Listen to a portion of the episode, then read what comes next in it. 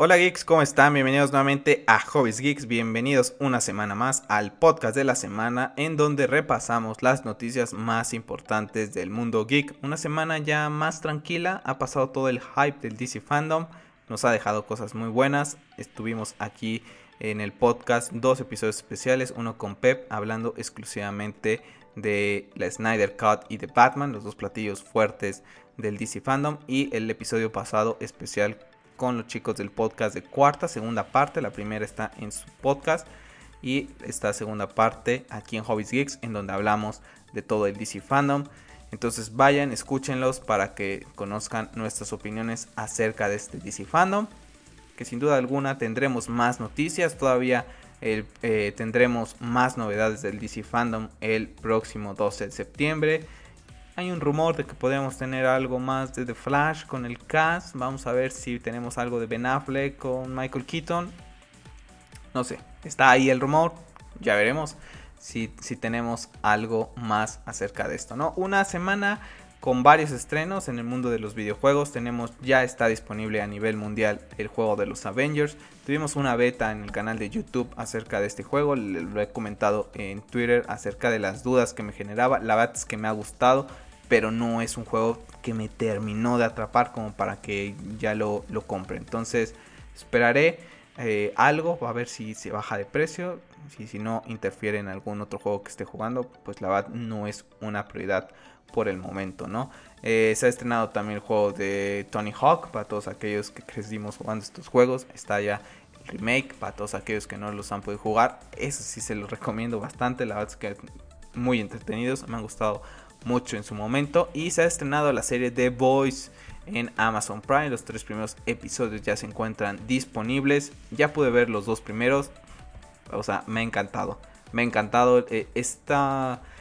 Ah, este, este mundo, este universo me gusta. También Funko Pop ha anunciado unos Funko de, esta serie bastante, bastante chulos. La verdad es que espero que los, se, puedan conseguir aquí en mi país porque algunos creo que decían que eran exclusivos de algunas tiendas de allá de, de Estados Unidos. Pero bastante, bastante contento perdón, con lo que llevo de The Voice.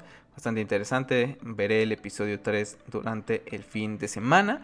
Y también en tema de, estrenos, pues ha estrenado Mulan en Disney Plus. Sinceramente no sé quién habrá pagado esa cantidad para ver Mulan, ¿no? Que no que es una película nueva, ¿no? No es porque menosprecie, ¿no? Pero es una película que ya conocemos, que al menos yo vi de niño, animada y que seguramente no habrá nada de cambios, ¿no? Así como, pues no sé, no es, no es un blockbuster, no es un Avengers, no es un Star Wars, es un remake de una película que conocemos ya animada. Yo creo que por eso lo hizo Disney, probando este precio con esta película. Ya veremos cómo, cómo le va.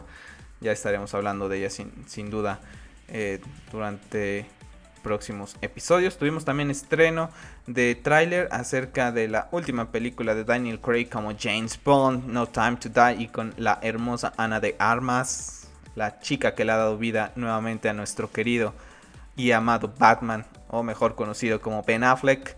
Entonces, una película que tiene eh, posible estreno el próximo noviembre.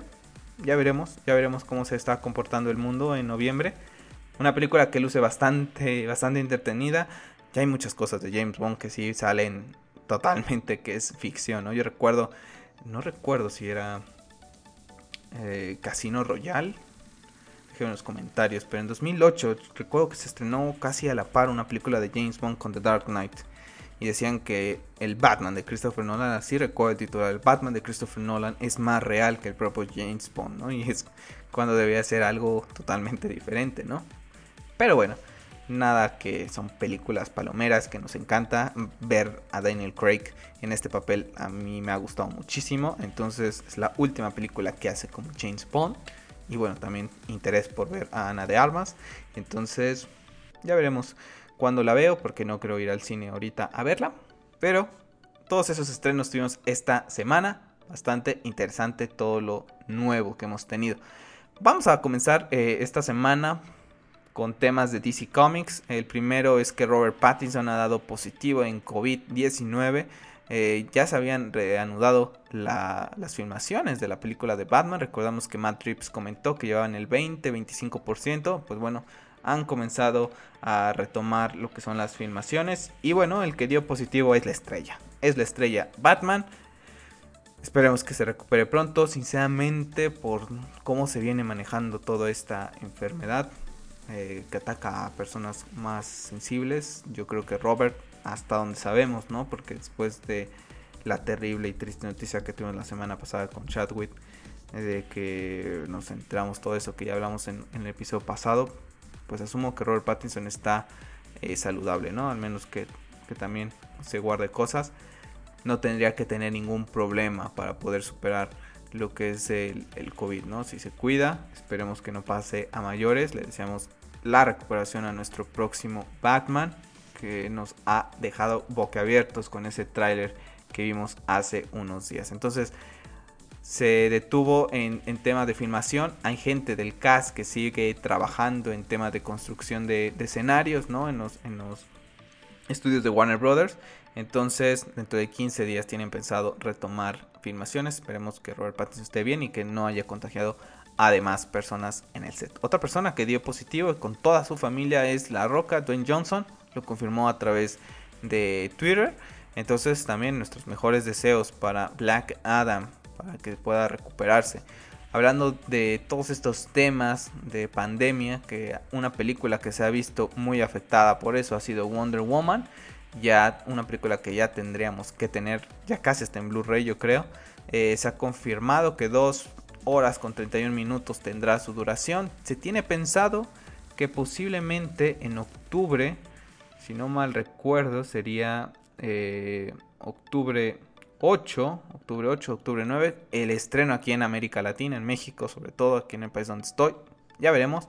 No sé cómo van a estar las cosas dentro de un mes, pero ahorita Tenet no le está yendo tan mal, a pesar de, entre comillas, ¿no? Con la situación que se vive, no le está yendo mal en lo que está aquí y todavía faltan mercados importantes en los cuales se va a estrenar. Entonces vamos a ver si después de esos estrenos es cuando Warner Brothers decide pues adelante con Wonder Woman. Va a ser una pena porque sinceramente no creo que la vaya a ver ahorita al cine. Pero bueno, cuídense mucho la gente que decida ir a hacer estas actividades ahorita. Siempre está primero la salud. Entonces ya veremos qué es lo que pasa con Wonder Woman. Warner Brothers sigue insistiendo que es una película que tiene que llegar a los cines sí o sí. Y bueno, para cerrar el tema de DC Comics, tuvimos esta semana una de las highlights que ha dejado el DC Fandom. Fue uno de los anuncios de los dos juegos que vamos a tener del universo de DC Comics. Vamos a hablar en particular el día de hoy del desarrollado por Warner Brothers Montreal que se llama Gotham Knights, en donde ha hablado el director creativo Patrick Reeden acerca del por qué ha escogido a la corte de los búhos como enemigos principales. En palabras del director, comenta, realmente es lo mágico y especial de la corte de los búhos como nuevo elemento en la mitología de Batman. Simplemente encajan tan bien porque comenzamos con un evento muy impactante que es la muerte de Batman y luego nos hacemos una pregunta. ¿Qué le pasa a Gotham City a raíz de eso? Tú puedes empezar a imaginarte todas las cosas obvias, pero para nosotros al menos desde nuestra interpretación de la historia eso se convierte en el incidente desencadenante. Ya no tienes ese cortafuegos, ese amortiguador entre los peores excesos de la ciudad y su población. Entonces es donde una organización como la Corte de los Búhos que ha estado sentada en las sombras durante unos cientos de años de repente tiene su oportunidad. La Bats, que lo comenté en el podcast pasado con los chicos del podcast de Cuarta, es un arco que me encanta en los cómics, escrito por Scott Snyder y dibujado por Greg Capullo. Magnífico y se me hace un desperdicio no tener a Batman enfrentarse a la corte de los boss. Eso de la muerte de Batman, yo sigo insistiendo que no está muerto. Que no está muerto. Va a tener algo que ver con la corte de los boss. Es que Sí creo que la, que la Batifamilia puede llevar a cabo una trilogía de juegos, por así decirlo, ¿no? Que se haga algo como se hizo con Batman Arkham, ¿no? Que fueron tres, bueno, cuatro, pero bueno, Rocksteady hizo tres y el cuarto fue eh, Warner Brothers Montreal. Sí creo que puedan llevar ese peso. O sea, si hay personajes que pueden estar a la altura y no necesitas tener al personaje principal. Creo que estamos hablando de Batman. Tiene una batifamilia increíble, tiene unos villanos increíbles. Ciudad Gótica, que es un personaje más, también es increíble. Todas las historias que puedes contar tienen un montón de cosas. Pero comenzar una nueva franquicia sin tu cara más importante como lo es Batman, no sé. No sé, veremos si me equivoco, pero yo creo, yo creo que Batman estará de alguna u otra forma, ¿no? A lo mejor por flashbacks, no lo sé, pero de alguna forma yo creo que, lo veremos, ¿no? Y sobre el tema, ¿no? Del por qué eh, decidieron tomar a estos cuatro héroes eh, que toman eh, pues el protagonismo, el director comentó que otro motivo es que el juego está realmente enfocado en un nuevo guardián, está impulsado por estos jóvenes héroes que no son Batman, y que no necesariamente hacen las cosas siguiendo la filosofía de este último. Representan la juventud, representan colaboración y resolución de ciertos problemas con entusiasmo y energía juvenil. Y no hay mejor antítesis para eso que la corte de los búhos que representa el poder y la riqueza de los corruptos. Así que vamos a ver cómo es que se enfrentan nuestra querida Batifamilia con estos personajes. También se dio a conocer el elenco, quien interpreta a quién, ¿no? Eh, estaba eh, el rumor de que Craig eh, Smith, quien había hecho a Batman y Bruce Wayne en Arkham Origins, realizado por Warner Bros. Montreal, repetía en su papel de Batman en ese tráiler, pero no se ha comentado que Mike Antonakos es quien le da voz a Batman, ¿no? Y vamos a leernos, ¿no? ¿Quiénes son las principales voces de este juego? America Young interpreta Batgirl, Christopher Sean interpreta a Nightwing, Sloan Morgan Siegel interpreta a Robin, Steven O'Young es Red Hood y Gildard Jackson es Alfred. Entonces, vamos a ver si nos van anunciando más del cast, ¿no? De, de quienes van a estar saliendo, como vayan pasando los meses. Pero bueno, ya tenemos al cast principal de lo que es Gotham Knights, un juego que llegará el próximo año a plataformas de actual generación y a las próximas consolas. Vamos a ver hasta qué mes tendremos alguna más información de, este juego. Bastante interesante de ver qué es lo que hacen con la Batifamilia. Vamos a pasar a temas de Star Wars porque esta semana eh, tuvimos primero que nada pues la confirmación de que el 17 de noviembre llegará The Mandalorian a Disney Plus aquí en Latinoamérica. Entonces ya sabemos cuándo nos tenemos que suscribir a Disney Plus aquí en Latinoamérica. El 30 de octubre llegará a eh, Estados Unidos. Pero ya vamos, ya vamos a tener The Mandalorian. Todavía no tenemos trailer. Yo creo la otra semana eh, comienza la NFL. Eh, ESPN eh, tiene algún partido en exclusiva. Si no mal recuerdo han sacado algunos trailers de Star Wars en partidos de los lunes por la noche. Entonces, bueno, seguramente tendremos yo creo que un trailer de Mandalorian ahorita que comienza la NFL, porque la NBA ya comenzaron los playoffs también, ya están casi en semifinales de conferencia, si no mal recuerdo. Entonces, no sé si, si no sé qué venda más en Estados Unidos, ¿no? Sinceramente, si la NFL o la NBA. Pero yo creo que no tardemos ya en tener trailer acerca de The Mandalorian. Vamos a ver. Vamos a ver si nos sigue impactando esta serie la es que la primera temporada me ha gustado, yo creo que la volveré a ver y después me comienzo a ver la, segunda temporada. Bastante contento con lo que está haciendo ahí, sí, Disney con Star Wars. Creo que aquí sí dieron con el clavo porque John Boyega no está de acuerdo con lo que ha hecho Disney en las películas. Ha comentado acerca de cómo su personaje fue rezagado, ¿no? Eh, todo este tema de la diversidad, ¿no? Que fue un personaje prácticamente desperdiciado, maltratado. Entonces, pues sí, se enfocaron en Rey, ¿no? Desgraciadamente, pues no le dieron oportunidad a, estos personajes, ¿no? Muy decepcionan. Palabras del actor comentó Disney no debería exaltar un personaje negro, comercializarlo, para que sea uno de los más importantes de la franquicia y luego dejarlo a un lado. No es bueno, le dieron todas las matices a Adam Driver y a Daisy Ridley. Y estoy totalmente de acuerdo contigo, John Boyega, estoy totalmente de acuerdo. Y lo peor de todo es que los personajes de Adam Driver y de Daisy Ryder no son nada buenos. en lo particular me gusta Star Wars desde los 5 años. Amo esta franquicia. Y son una trilogía que mucha gente se queja de las precuelas de George Lucas. No, de lo que nos deberíamos de quejar es de esta. De lo que hicieron. De Last Jedi. de Rise of Skywalker. la más o menos ahí. De Force Awakens. Que, es un refrito de New Hope. ¿No? El New Hope del siglo XXI. Muy mal muy mal por Disney, arruinó ahí la franquicia, una, trilogía que ni ganas de ver dan, que no aportó nada bueno. Eh, yo te recuerdo en, en, la última película, el personaje de Finn, sus líneas eran gritar, Rey, Rey, Rey, y se la pasaba gritando, Rey, Rey tiene razón, ¿no? Porque nuestros los vendieron en los marketing, ¿no? Hay que recordar Fox Awakens y juguetitos y promociones y salía, ¿no? Y después fin pues ni salía o rezagado, tiene totalmente razón, o sea, no, o sea, es que ni cómo defenderte Disney, ni cómo defenderte, o sea, pésimo, pésimo, pésimo, o sea, todo lo bien que lo hicieron con The Mandalorian, eh, lo hicieron súper mal con las películas. Espero que la serie de Obi-Wan la hagan, la hagan al estilo de, de Mandalorian, ¿eh? porque es un personaje muy, muy querido por mucha gente. Y para mí es un personaje favorito de esta franquicia. Entonces espero que lo hagan bien porque, oh, qué feo, qué feo, ¿no? Ahora con todo este tema, así siente John Boyega, ¿no? Que por el color de piel lo, lo rezagaron.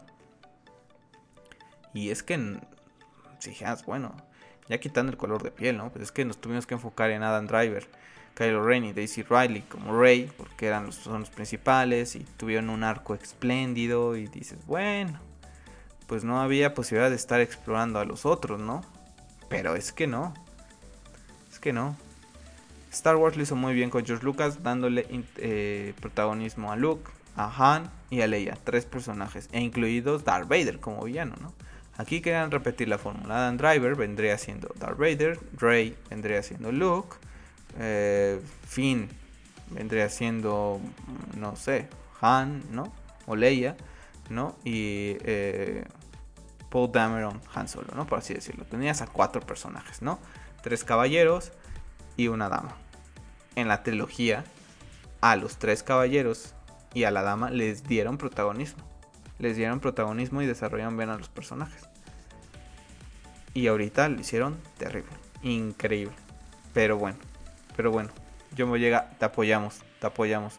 La bate es que muy mal Disney. Muy mal Disney. Pero Disney está trabajando en un arco de Star Wars que a mí me encantaría ver en el cine. Un arco que yo creo que daría el hit si lo saben hacer. Que es una mina de oro. Irse a la antigua república. Por favor, Disney lleva Star Wars a la antigua república en el cine o en una serie, por favor. No, lo dejes en los cómics. No lo dejes en los cómics. Y más ahorita porque en esta serie que se va a estrenar en enero de 2021 en Estados Unidos, que espero llegue a mi país eh, posteriormente, eh, no es tan tan lejos de lo que es el episodio 1. Son 200 años esta serie eh, de cómics, ¿no? De Star Wars The High Republic Adventures estará ubicada a 200 años de episodio. No tienes una historia por detrás gigantesca, gigantesca que podrías explotar y volarnos la cabeza, volarnos la cabeza a todos los fans de Star Wars si la haces en serie. O en un videojuego, no sé por qué no lo hacen así. Vamos a tener a Yoda. Se hizo eh, la muestra del, de primeros bosquejos de Yoda. Para la gente que lo está escuchando en YouTube, lo estarás viendo ahorita en pantalla como luce nuestro querido maestro Yoda.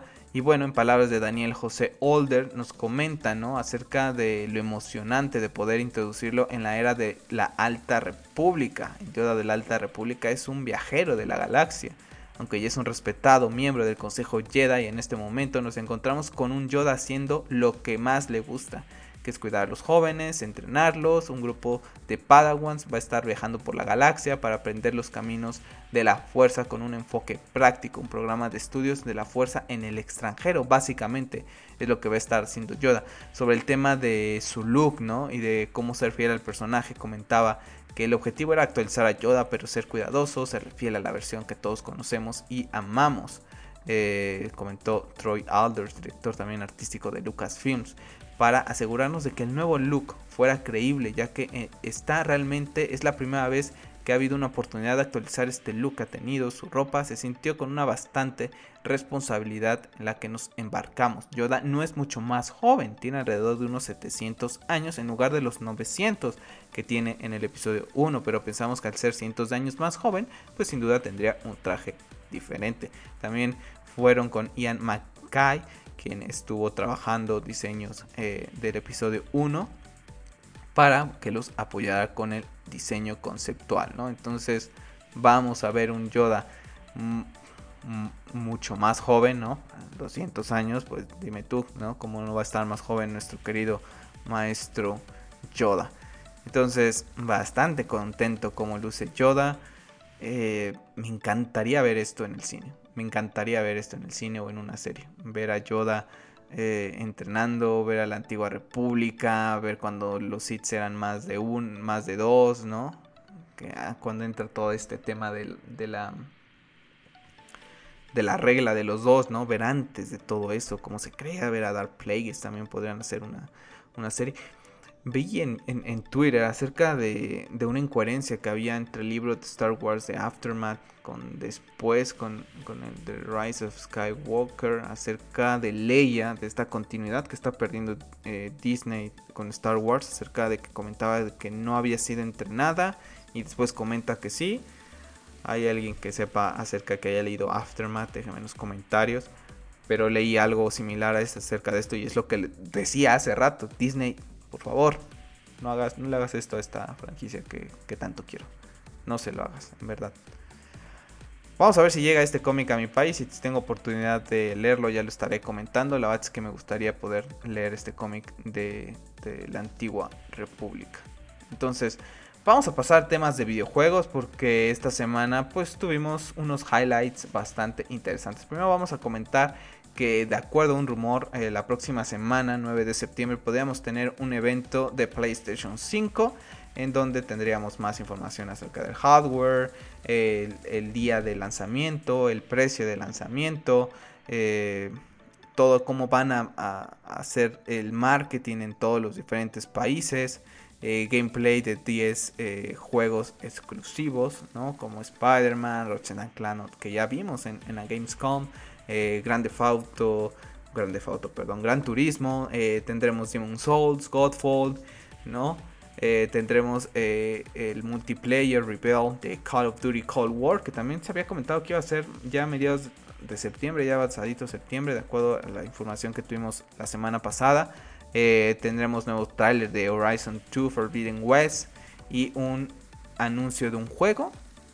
Y también tendríamos anuncio de un juego de horror realizado por Japan Studios y comentan que también podría haber 30 juegos eh, third party, ¿no? Esos que van a salir en otras plataformas. Bastante tocho sería eso, eh, este evento, si, si se confirma toda esta información.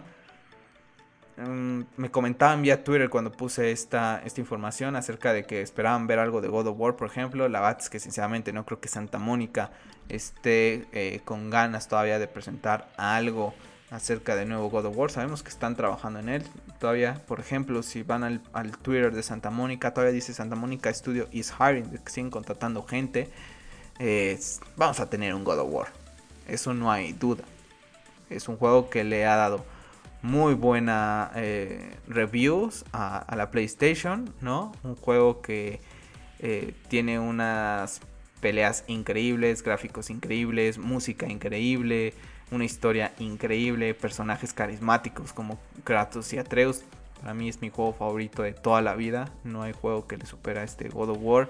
Eh, quedó con un cliffhanger ahí de, de Kratos versus Thor, que seguramente va a ser algo épico ver el cliffhanger también de que Atreus es Loki, eh, Odín que está ahí con los cuervos, ¿no? En, oscuridad, en las sombras, Freya. Ah, vamos a tener un God of War, pero yo creo que tal vez muy pronto para que lo anuncien, muy pronto para que anuncien esta carne, ¿no? Van a poner la carne al asador dentro de todavía un tiempo más, ¿no? Cuando la consola ya comience a vender un poco más. Este año seguramente será difícil la, la venta de consolas con todo lo que está pasando en el mundo. Pero Vamos a ver, ¿no? Y también se confirmó que no va a haber retrocompatibilidad. Ya se había comentado eso, pero bueno, en, un. Eh, se filtró ahí un, comunicado ahí con, con, Ubisoft, en donde, bueno, se comenta que, que, no, que no va a haber compatibilidad. Yo, sinceramente, mucha gente lo pide. Yo, la verdad es que con que haya compatibilidad con algunos de PlayStation 4, que a lo mejor diga, eh, pues me hicieron falta jugarlos y ya, ya compré la, la consola pues con eso me basta. La verdad es que estar jugando videojuegos ya muy viejos ahorita no pues no tengo el tanto tiempo para estar repitiendo tantos juegos, ¿no? Ahorita, por ejemplo, comencé a jugar nuevamente la franquicia de Arkham porque quiero llegar antes de Gotham Knights eh, que saldrá hasta el 2021 eh, jugarlos nuevamente, ¿no? Porque son de mis juegos favoritos. Arkham City está en mi top 10 de juegos favoritos en cuanto a jugabilidad, historia y quería volver a repasar estos juegos, pero las estoy llevando con mucha calma, ¿no? Porque también hay otros juegos que quiero jugar, ¿no? Que no he terminado, estoy jugando Bloodborne, que, me lo recomendaron bastante, eh, estoy jugando Fall Guys, tengo pendiente aquí en el canal de YouTube eh, Final Fantasy 7 Remake, ¿no? Entonces, todavía se hay muchos juegos por jugar para estar queriendo tener juegos ya viejitos, ¿no? Desde mi punto de vista, eh, así lo veo, ¿no?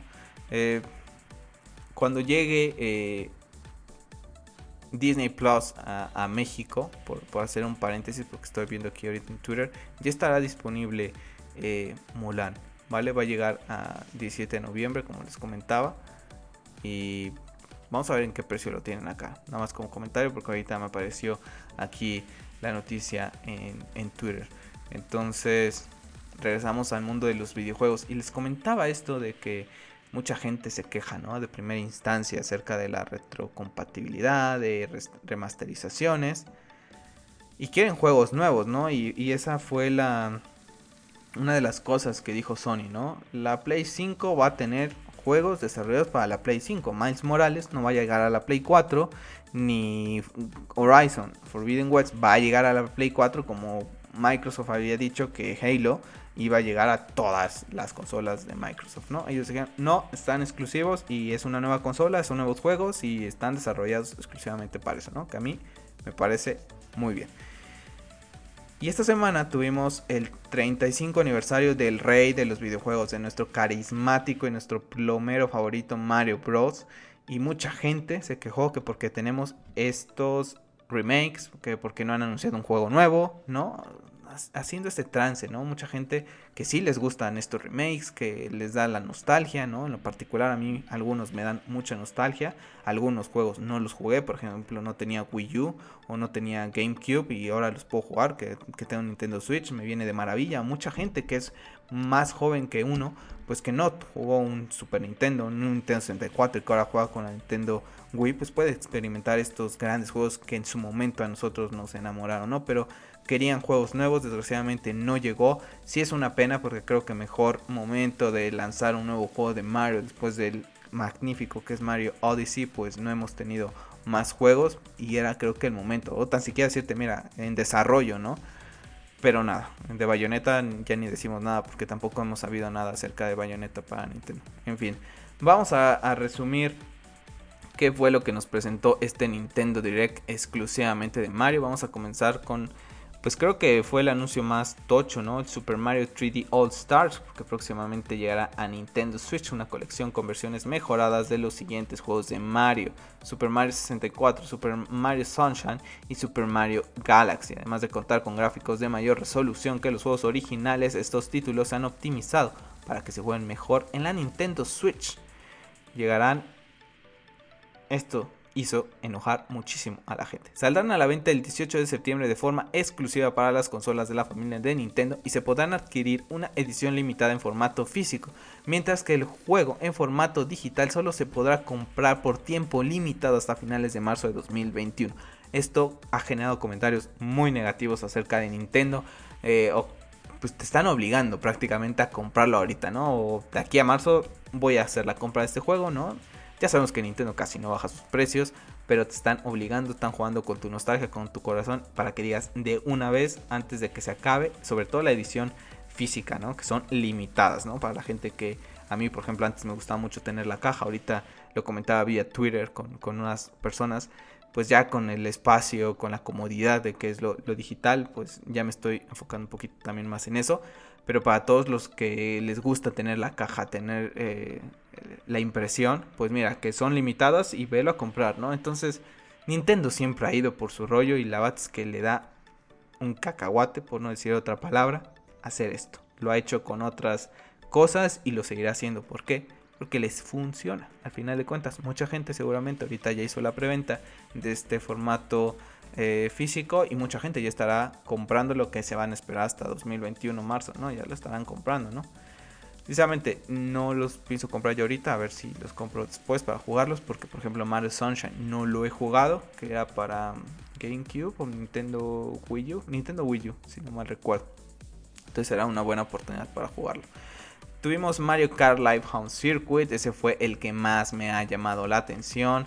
Acerca, eh, está desarrollado por Nintendo y por Velan Studios. Eh, pues prácticamente, ¿no? Tendremos un Mario Kart en el mundo real, empleado eh, con una consola de Nintendo Switch que servirá como de control. Y tendremos nuestro carrito como de control remoto que llevará una cámara. Tendremos que poner unos pues yo sé, creo que serán como del algo de Nintendo Labo que detectará la cámara, ¿no? Pondremos como que esas como puentecitos, por así llamarlos, donde crearemos nuestra pista en nuestra casa del tamaño que quieras, de la forma que tú quieras y podrás controlarlo, controlarlo perdón, a través de la Nintendo Switch. Bastante interesante, yo creo que con este van a vender un montón. Hasta ahorita solamente está el modelo de Mario Luigi, yo creo que ya con eso pues van a vender un montonal se puede jugar con otros eh, cuatro eh, personas ¿no? en el modo multijugador local y sale a la venta el 16 de octubre. Esto para navidades y para el, em, el Black Friday en Estados Unidos.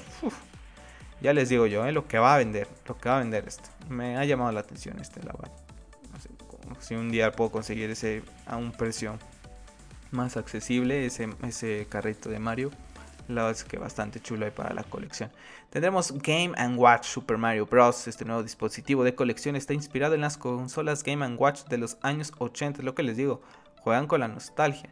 Consolas portátiles originales de las que se vendieron más de 43 millones en todo el mundo, incluían un juego y podían emplearse como un reloj.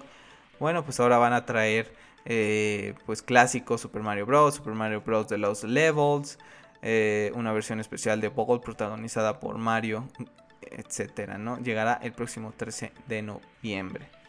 Tuvimos también el anuncio de Super Mario 3D World más Buzzword Fury. El caos multijugador irrumpe en la Nintendo Switch. Esta versión mejorada del Super Mario 3D World que salió a la venta originalmente para Wii U incorpora la opción de jugar en modo cooperativo en línea y localmente en diversos y originales niveles. También más adelante se desvelará con qué otras novedades cuenta este juego. Super Mario 3DS Plus Buzzword Fury saldrá a la venta para Nintendo Switch el 12 de febrero de 2021 y también tuvimos eh, nuevos amigos acerca de Mario Felino y Peach Felina, ambos en el mismo pack. Entonces ahí la mercancía del amiibo también muy inteligente por Mario, digo por Nintendo.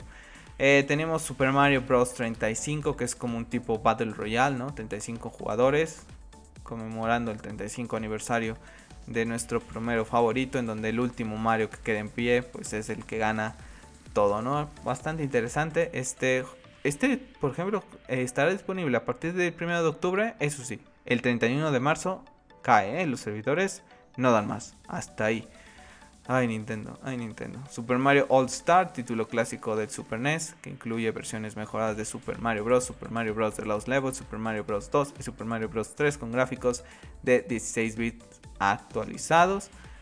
Todavía eh, tendremos también eventos de Mario, ¿no? Hasta marzo de 2021, ¿eh? Les recuerdo, ¿eh? todo hasta marzo. Después de marzo, olvídense de Mario.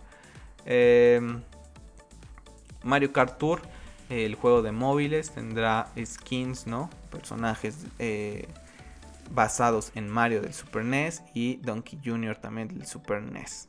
A lo largo de lo que queda del año, o sea, añadirán a mi Nintendo Store artículos icónicos de Super Mario, otros productos inspirados en el 35 aniversario. He tenido oportunidad de ver que la taza, que el termo, que la playera.